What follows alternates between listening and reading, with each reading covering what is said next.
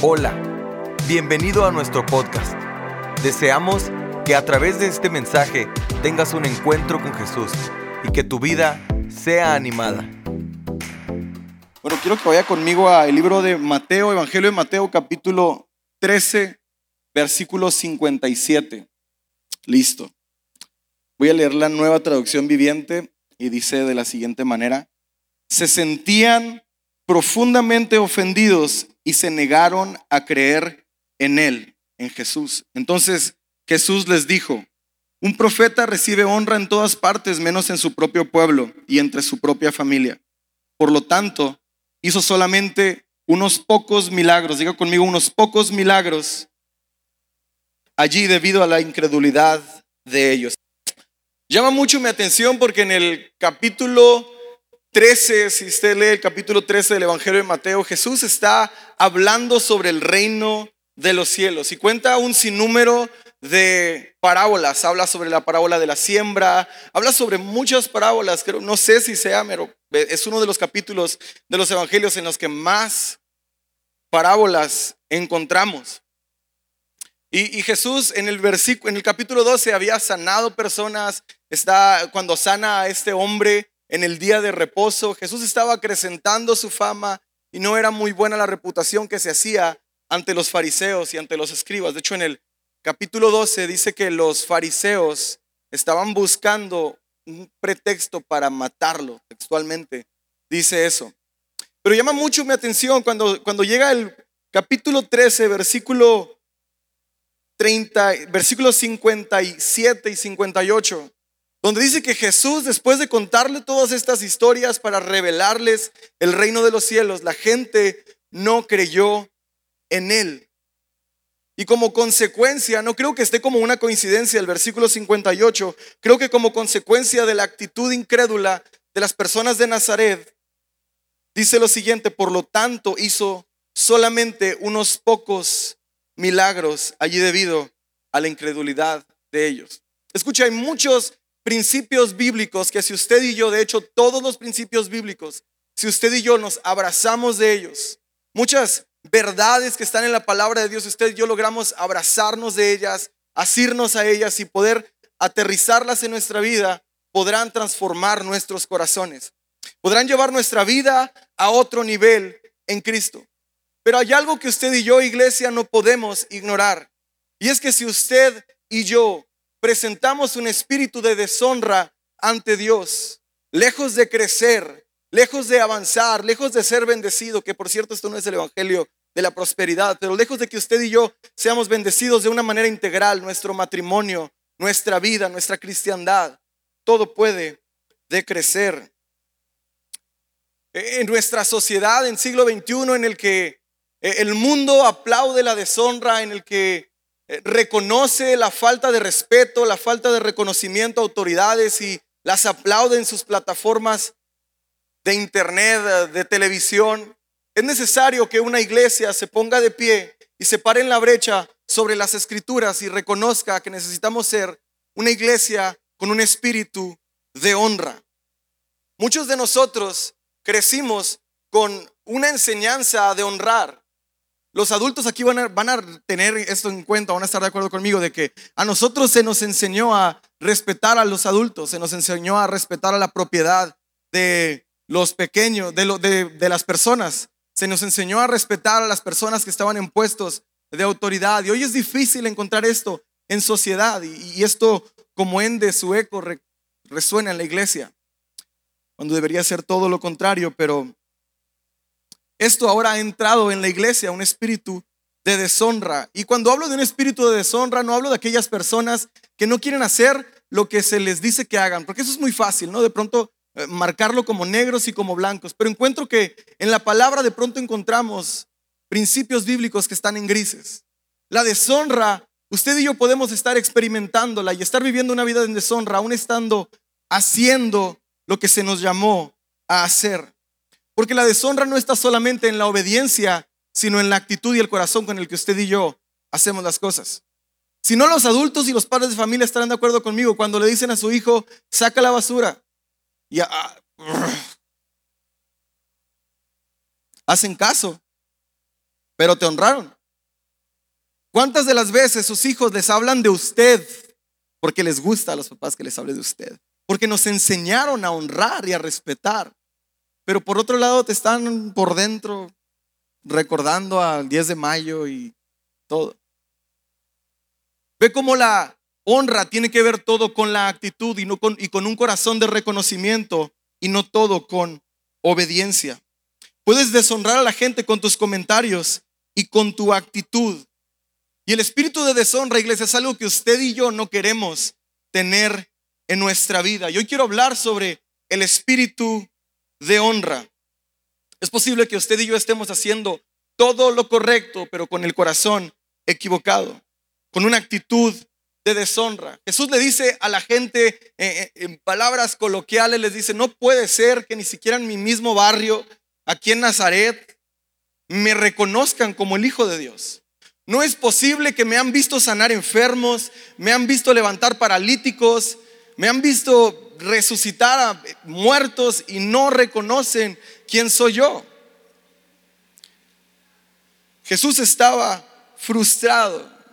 Encontramos un Jesús tal vez molesto, pero lo que sí podemos decir a verdad, de acuerdo a las escrituras, es que una actitud de deshonra limitó a Jesús para sanar a muchas personas.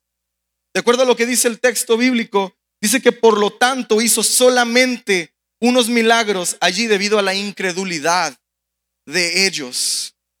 La deshonra nos limita a recibir lo que Dios ha puesto en la gente para nuestras vidas. Escucha, la deshonra nos cierra las puertas para lo que Dios tiene preparado para nosotros. Jesús no sanó a las personas no porque no haya querido, porque no haya tenido el poder o la autoridad. Jesús no sanó a las personas por la actitud de deshonra de la gente que estaba en Nazaret. Ellos no estaban solamente deshonrando a un nazareno que estaba de vuelta al barrio. Ellos no estaban solamente deshonrando a aquel que hablaba de una manera elocuente, que conocía la ley y que caminaba con doce discípulos y una multitud de personas. Estas personas estaban deshonrando a la misma eh, imagen de Dios en la tierra. Jesucristo. Ellos se codeaban con Jesús desde pequeño y por la familiaridad no pudieron reconocer quién Él era.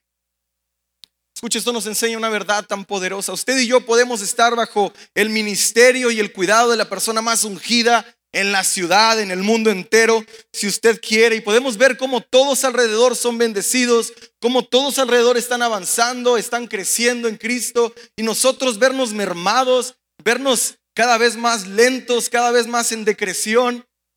Y esto es porque las otras personas tienen la actitud del espíritu de honra. Y porque muchas de las veces tenemos el espíritu incorrecto. Y es ahí cuando comenzamos a frustrarnos y comenzamos a hacer comentarios como es que, ay, es que hoy no canto Génesis. Ay, es que hoy no canto Rocío. A mí me encanta cómo canta Rocío, me encanta cómo canta Lorena y cada una de las personas que, que ministran. Ay, es que hoy no predicó el pastor. ¿Qué está haciendo ese naco con tenis ahí arriba? Disculpe mi atuendo, no encontré un saco para mis tenis el día de hoy. Es ahí donde comienzan los comentarios religiosos, en donde comenzamos a quejarnos porque está la alabanza y tú no recibes nada. Porque está el mensaje y tú no puedes recibir una sola palabra de parte de Dios. Porque la presencia de Dios puede ser tan palpable en medio de su congregación y tú estás limitado a recibir lo que Él ha preparado para ti porque tienes una actitud de deshonra. Y escucha lo que te voy a decir, te lo digo con todo el corazón y con todo mi amor. Tus percepciones y mis percepciones no son un termostato para el cuerpo de Cristo. Escucha, tus percepciones y mis percepciones no son un termostato para el cuerpo de Cristo. El que tú sientas o no sientas la presencia de Dios, el que tú recibas o no recibas una palabra el domingo, el miércoles o el viernes, no quiere decir que Dios no está en su iglesia. La palabra de Dios dice que Él habita en medio de la alabanza de su pueblo. La palabra de Dios dice que donde dos o tres están en su nombre, ahí que está Él. Si tú y yo no estamos recibiendo algo de parte de Dios, es porque no estamos reconociendo quién Dios es en nuestras vidas. Cuando tú y yo no honramos a alguien, iglesia, nos cerramos las puertas para recibir bendición de parte de ellos. Es por eso que es tan importante que como hijos de Dios, que como iglesia, tengamos una actitud de honra, un espíritu de honra en nuestras vidas. Jesús dijo en el libro de Mateo, capítulo de Evangelio de Mateo, capítulo 10, versículo 41, si lo quiero leer conmigo en lo que leo, tomo agua. Mateo capítulo 10, versículo 41. Jesús dijo, si reciben a un profeta como alguien que habla de parte de Dios, recibirán la misma recompensa que un profeta. Escucha, el nivel de honra que tú y yo entreguemos determinará el nivel de bendición que tú y yo recibamos de parte de Dios. Pero a veces estamos tan impuestos, yo he escuchado esto y soy tan sexy, tan coqueto, hablando cristianamente, no, yo, la honra sea para Dios. Eh, no, no, yo, yo obedezco a Dios. Jehová es mi pastor. ¿Alguna vez he escuchado a esas personas que son tan, tan cristianas, pero que en realidad detrás de ellos esconden un espíritu de deshonra? ¿Quién es ese para decirme algo? ¿Quién es ese lepe? ¿Quién es esa hermana que va a decir, ya van a pedir esto? ¿Ya van a hacer aquello? Escucha, el nivel de honra que tú y yo tengamos, el nivel de honra que dirija nuestra vida será y determinará el nivel de bendición que nosotros recibamos. Nuestra iglesia necesita desesperadamente desarrollar un espíritu de honra. Necesitamos, escucha cántico nuevo, desarrollar una cultura de honra en nuestras vidas. Necesitamos aprender a honrar a las personas que entran por esa puerta y no hablan como tú y como yo. Necesitamos aprender a honrar a las personas que entran por esa puerta a este auditorio y no visten como tú y como yo aún a los que no creen como tú y como yo. Necesitamos desarrollar una cultura de honra, poder ver mucho más allá de la apariencia de la gente, poder ver mucho más allá de la forma y lo que están viviendo el día de hoy. No vaya a ser que Dios les haya traído a este auditorio para restaurar su vida y levantarles y el día de mañana sean quien te lidere. Y porque tú estás limitado, porque tienes un espíritu equivocado de deshonra, no permitas que Dios bendiga tu vida a través de ellos. Escuche, el poeta Oscar Wilde dijo lo siguiente, la única diferencia entre un pecador y un santo es que un santo tiene pasado y un pecador tiene un futuro. ¿Qué tipo de iglesia decidimos ser?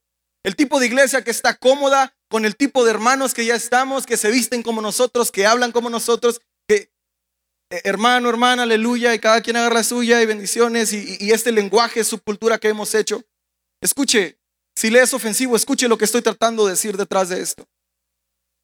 No toda la gente que habla como tú se siente como hermano. No toda la gente que habla como tú se siente como una persona bendecida. Y mucho de eso es porque tú y yo hemos desarrollado una cultura de deshonra que aleja al que está en necesidad. Que sí, Gritamos que vengan los perdidos, pero una vez que vienen les alejamos con nuestro rechazo. ¿Qué tipo de iglesia queremos ser? Podemos ser la iglesia que se come el pescado y escupe las espinas. Es importante que tú y yo aprendamos a tomar lo bueno y desechar lo malo. Dios se va a encargar de todo lo demás. Dios se va a encargar de todas las otras cosas que no están eh, alineadas a su voluntad, pero es importante que tú y yo aprendamos a amar al perdido. Aprendamos a honrar a nuestras autoridades. Aprendamos a obedecer y a orar por nuestros pastores y dejemos de quejarnos un poco más. Aprendamos a abrazar con espíritu de honra. Dios se encargará de lo demás, pero escucha, tú y yo necesitamos ser una iglesia de honra. Romanos capítulo 13, versículo 1. Dice, toda persona debe someterse a las autoridades de gobierno, pues toda autoridad proviene de Dios y los que ocupan puestos de autoridad están allí colocados por Dios.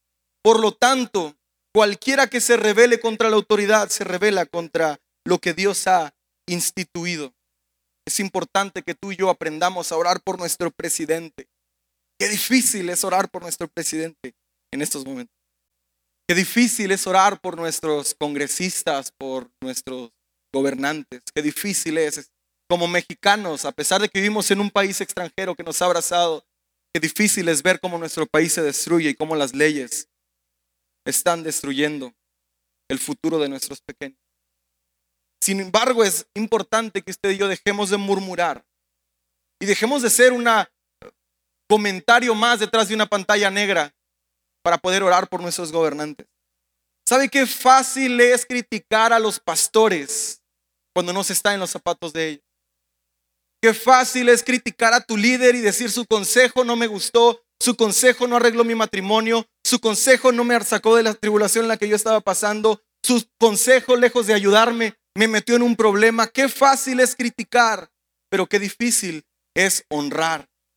Tengamos una actitud de honra. Tú y yo no queremos tener una actitud de deshonra, escucha, porque la deshonra es contagiosa. Me ha tocado estar en muchas mesas, en conversaciones en las que tengo que decirles con todo el amor, ¿sabes qué? No, no, no. Si venimos para hablar mal de alguien, mejor no. Y hay personas que se han alejado de mi casa por esto. Pero la deshonra es contagiosa y se lo voy a demostrar. Números capítulo 12. Moisés, su hermano Aarón y su hermana Miriam. Tres personajes importantes en el inicio de la Biblia. El libertador del pueblo de Israel estaba allí, había cometido errores, pero sí había sido usado por Dios para alimentar al pueblo, para darles de beber, para cuidarlos. Eh, había sido la voz de Dios en medio del desierto para ellos, pero se casa con una mujer de Etiopía, una mujer que se cree que era de otro tipo de raza, de otro color, perdón. Y comienzan las críticas. Aarón y Miriam en el capítulo 12 del, del libro de números comienzan a enojarse. ¿Por qué no va conmigo? Y lo vemos juntos. Comienzan a enojarse, comienzan a criticar. Números capítulo 12 dice, mientras estaban en Acerot, Miriam y Aarón criticaron a Moisés porque se había casado con una cusita. Dijeron, ¿ha hablado el Señor solamente por medio de Moisés? ¿Acaso no ha hablado también a través de nosotros? ¿Cómo funciona la deshonra? Reconoce lo de Dios para después minimizarlo y para después aplastarlo. Y el Señor los oyó, dice la Biblia. Escucha, el Señor escucha tu deshonra. El Señor escucha tu queja. El Señor escucha tu murmuración y escucha, iglesia, cómo es que el Señor actúa frente a ella. Dice, y el Señor les oyó. Ahora bien, Moisés era muy humilde, más que cualquier otra persona en la tierra. Así que el Señor llamó de inmediato a Moisés, Aarón y Miriam y les dijo, vayan los tres al tabernáculo. Los tres fueron frente al Señor. Dice la Biblia que el Señor salió fuera del tabernáculo. Esta es la única vez en la que el Señor se muestra fuera del tabernáculo y no se muestra en el lugar sagrado como aquel momento que una vez al año tenía que entrar el sumo sacerdote para poder recibir la bendición de parte de Dios, para recibir un año más de misericordia, para entregar holocausto que Dios se muestra y se revela a ellos a las afueras del templo. Y me encanta lo que les dice. Dice, entonces el Señor descendió en una columna de nube y se detuvo en la entrada del tabernáculo. Aarón y Miriam llamó a ellos, dieron un paso al frente y el Señor les habló, escuchen lo que voy a decir. Ya hablaste, ahora me escuchas. Dice Dios, si hubiera profetas entre ustedes, yo el Señor me revelaría en visiones les hablaría en sueños, pero no con mi siervo Moisés. De toda mi casa, Él es en quien confío. Yo le hablo a Él cara a cara, con claridad y no en acertijos. Él va al Señor como Él es. Entonces, ¿por qué no tuvieron temor de criticar a mi siervo Moisés? Dice la Biblia que el Señor en el versículo 9 estaba muy enojado con ellos y se fue. Cuando tú y yo estamos en murmuración, cuando tú y yo decidimos por optar por una actitud y un espíritu de deshonra, el espíritu de Dios se aleja de nuestra vida. Y escucha lo que pasa adelante. Dice, cuando la nube dejó de estar encima del tabernáculo, ahí estaba Miriam con su piel tan blanca como nieve, leprosa. La deshonra la murmuración, una actitud de rebeldía ante Dios, ante sus personas que Él ha decidido poner a cargo al cuidado de la gente, es el equivalente a una lepra. Escucha lo que te estoy diciendo. Una actitud de deshonra es el equivalente a una, lepra. Y Moisés Moisés es tan bueno, veo que Moisés tenía un corazón tan lleno de misericordia todavía se ocurre y le dice, Señor, por favor, sana a mi hermana. Muchos de nosotros lo que haríamos, ándele para que se le quite desgracia. Quería ser guapa, pues que se le caiga la cara de estar tan guapa. Canción mexicana. Muchos de nosotros no hubiéramos actuado como actuó Moisés en misericordia. Escucha, aquí hay una verdad. Después de que Moisés clama, el Señor le da solamente un castigo de siete días a Miriam, pero encuentro una verdad tan poderosa. El corazón de Dios no es conmovido por nuestra necesidad. El corazón de Dios es conmovido por la honra. ¿Qué tanto estamos honrando a Dios? ¿Acaso es más lo que le pedimos que lo que le honramos? ¿Acaso es más lo que pedimos de Él y lo que deseamos y lo que estamos tratando de reclamar, arrebatar, arañar, decretar y todas esas ¿O es más nuestro nivel de honra y gratitud hacia Él? Que no necesitamos que Él nos dé nada más, porque entendemos que tenemos al poseedor de todo, al dueño del cielo, de la tierra.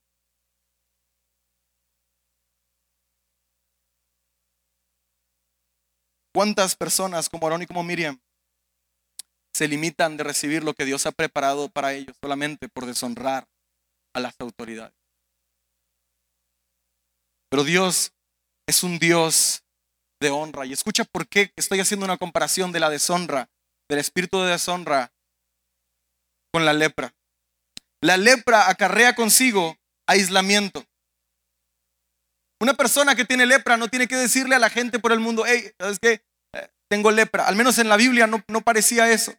La gente que tenía lepra eran excluidos y eran aislados a las afueras de las aldeas, a las afueras de las ciudades y se les ponía una campana porque eran reconocidos como personas inmundas. Eran personas que no merecían estar entre la gente. Dios le está diciendo, ¿quieres tener una actitud de deshonra? Esta es la consecuencia, la lepra. Dios dice, déjenla que tenga lepra por siete días.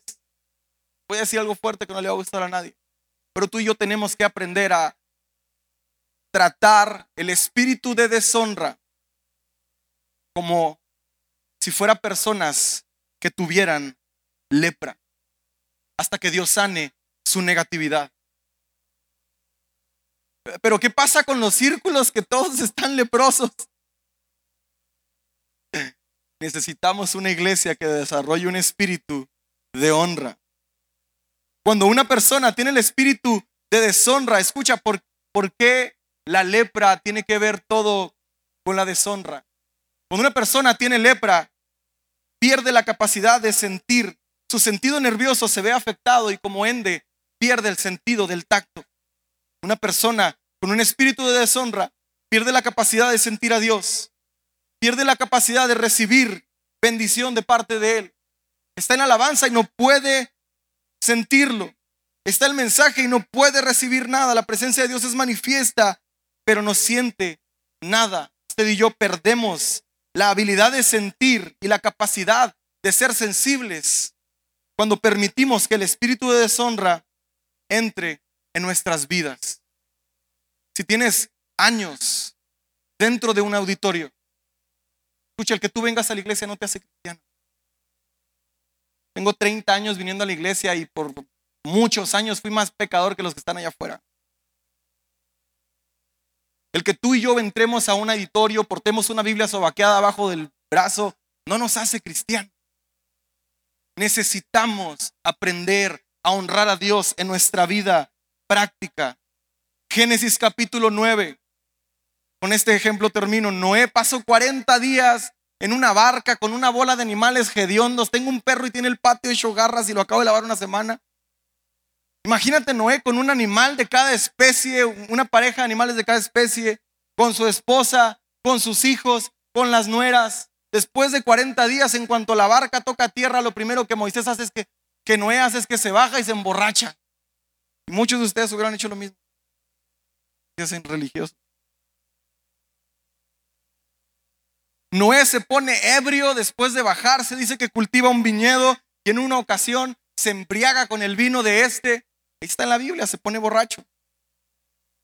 Génesis 9, capítulo 21, Noé está, pero como placa de ruta hasta atrás, borrachote, se queda dormido desnudo adentro de su carpa y entra su hijo Cam y lo ve desnudo. Escuche lo que dice la Biblia. Dice, y su hijo Cam entró y vio la desnudez de su padre. Cambió la carne de su padre.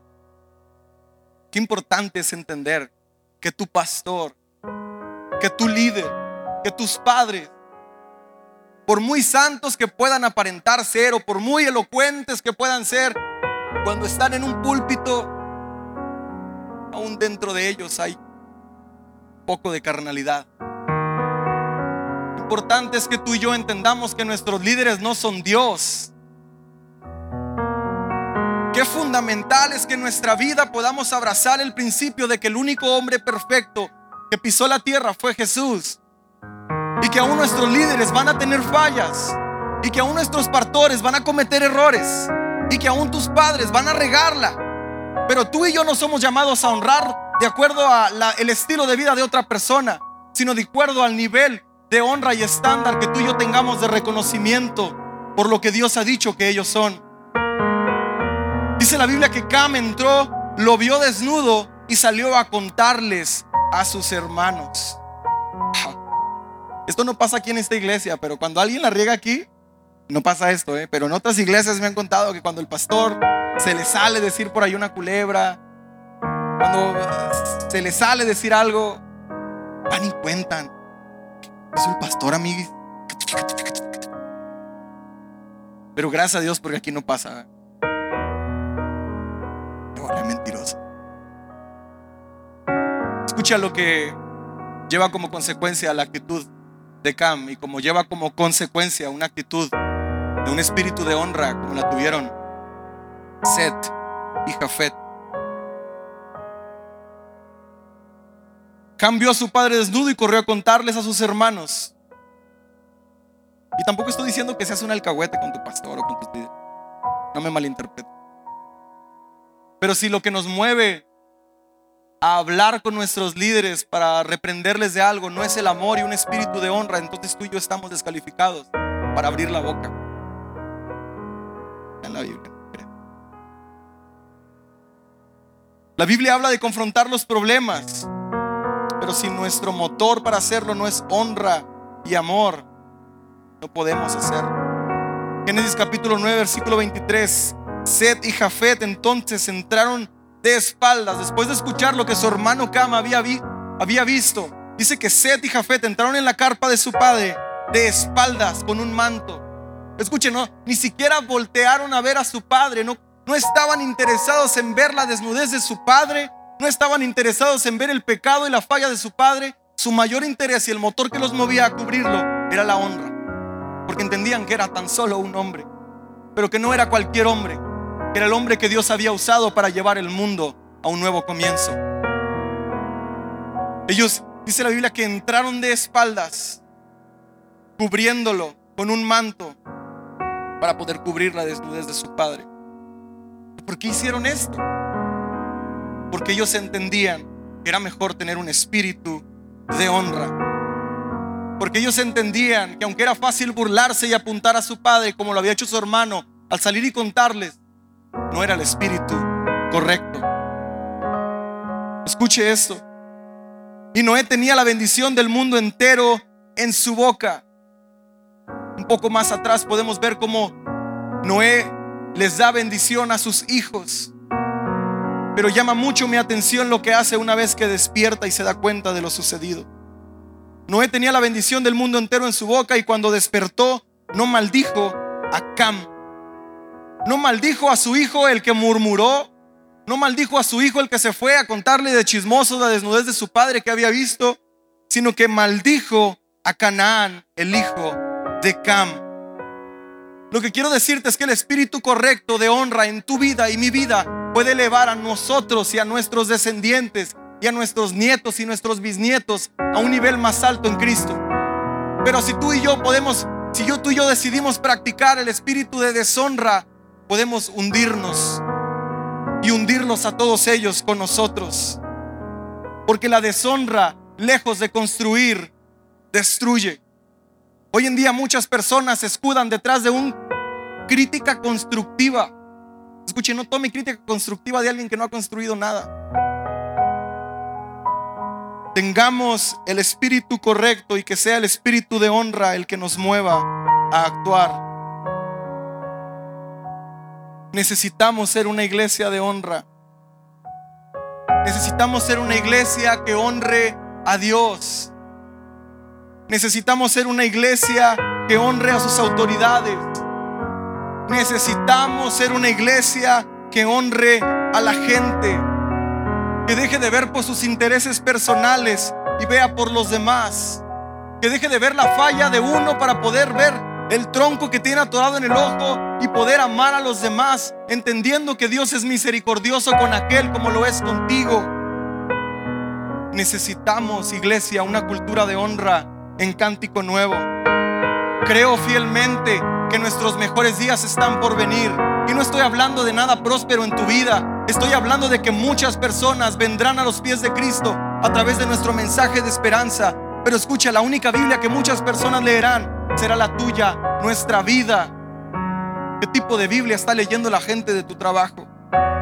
Una persona que el lunes está constantemente quejando de la prédica, constantemente quejando del mensaje del pastor, constantemente quejándose del sonido, de lo que pasa en la reunión, de lo que no pasa, de quién estuvo, de quién no estuvo. Y el día de mañana que quieres invitar a alguien le dicen, mejor déjame como estoy.